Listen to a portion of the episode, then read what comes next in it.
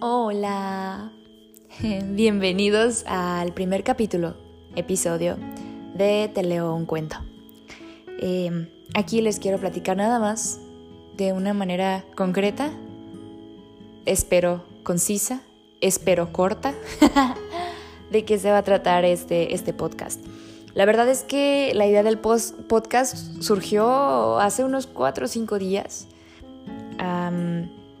tengo dos amigos que acaban de empezar también. Una de ellas se llama Rose P. Carvajal. Saludos, Rose.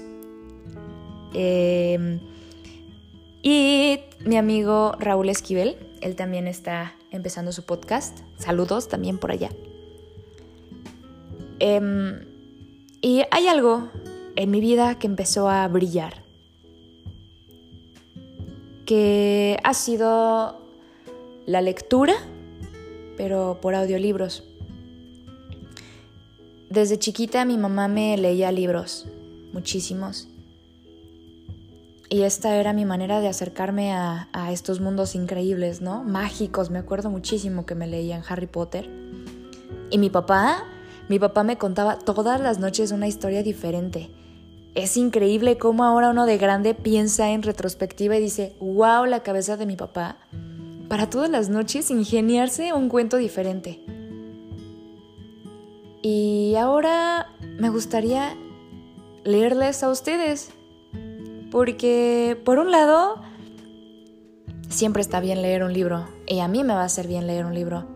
Por otro lado, me encantaría leerle a alguien más un libro y que le ayude a esta persona en su vida o no sé, yo suelo expresarme muchísimo cuando leo, me río o lloro o, miento madres. Entonces, también estaría muy padre que cuando alguien esté escuchando lo que yo en algún momento grabé, que también llore al mismo tiempo. No sé, se me hace... Soy de ideas muy románticas. Entonces creo que sería muy bonito. Y mm, creo que... Creo que por el momento eso es todo lo que puedo decir. Lo demás se irá trazando con el destino del tiempo, con lo que iré grabando. Ya veremos qué pasa. Tal vez al final del día solo yo sea la que escucha sus audiolibros y estará bien porque lo que leí hoy, mañana me va a ayudar volverlo a escuchar. Todos los libros nos ayudan a reflexionar. Y no sé, tal vez en algún momento me ayude a reflexionar sobre el principito en algunos años y poder regresar y buscar el capítulo donde hablé sobre eso eh, en un lugar como estos. Es, es como la manera en la que yo creo que puedes trascender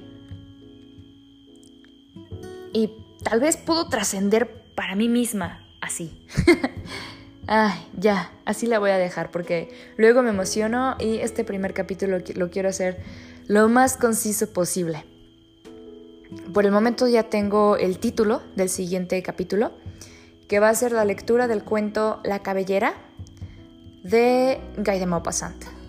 Entonces, ¿qué esperan? Conéctense.